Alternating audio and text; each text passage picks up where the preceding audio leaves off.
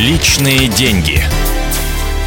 Добрый день, дорогие друзья. В эфире программа «Личные деньги». Меня зовут Евгений Беляков, э, а экономический ликбез сегодня проводит Сергей Макаров, независимый финансовый советник. Сергей, добрый день. Добрый день. Э, тоже один из э, постоянных вопросов наших читателей, слушателей. В какой валюте держать сбережения? Ну, мы знаем, у нас три валюты ходовые основные в России, в которых принимают вклады в банках. Вот все-таки какую из них лучше выбрать?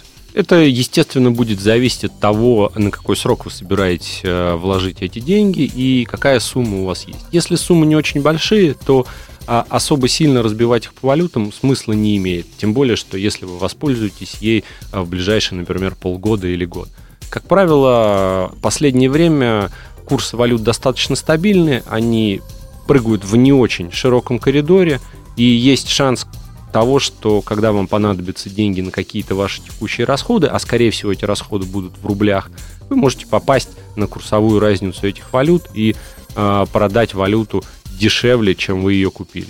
Поэтому, если сроки небольшие, если те расходы, которые вы предполагаете нести, э, они в рублях, предположим, то и имеет смысл оставлять эту валюту в рублях.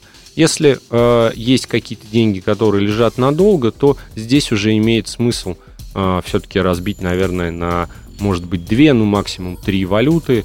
Э, естественно, это доллар, естественно, это евро. К сожалению, ни та, ни другая валюта сейчас не очень стабильны, особенно, наверное, евро, поэтому вот долю денег, которые держать в евро, она, наверное, э, должна быть минимальна, если, опять же, у вас не предполагается каких-то крупных расходов в евро, например, если вы не собираетесь в отпуск в Европу, тогда, возможно, стоит часть денег, естественно, держать в евро. Есть еще один достаточно простой и интересный совет, который поможет выгодно покупать валюту.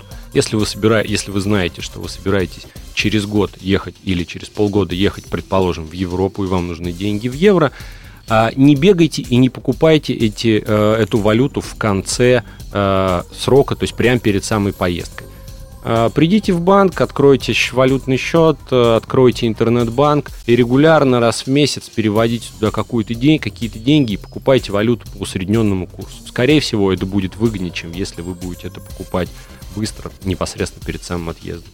А, э, вот вы сказали, небольшая сумма, да, а, если мы оставляем в рублях. То есть это, ну, какая? До 100 тысяч рублей, до 50 Наверное, тысяч? для каждого человека сумма небольшая, для кого-то и... Относительно. Да, 100 тысяч рублей много, а для кого-то и миллион мало, да. Вот поэтому, естественно, это зависит от э, тех расходов, которые э, предполагаются на эту сумму нести. Ну, там, скажем, если это там 5-10% от всех ваших сбережений, то, наверное, это немного.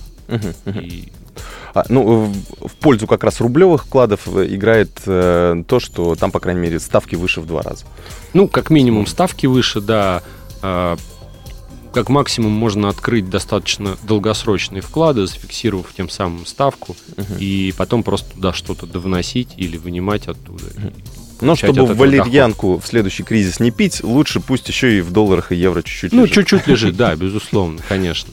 Самое главное, не стоит э, бросаться из крайности в крайности, как только небольшой скачок курса э, возникает, бежать что-то там покупать или продавать. Как правило, коридор сейчас достаточно стабильный валют. Ясно. Спасибо большое. Сергей Макаров был у нас в гостях, независимый финансовый советник. Это была программа «Личные деньги». Оставайтесь с нами. Личные деньги.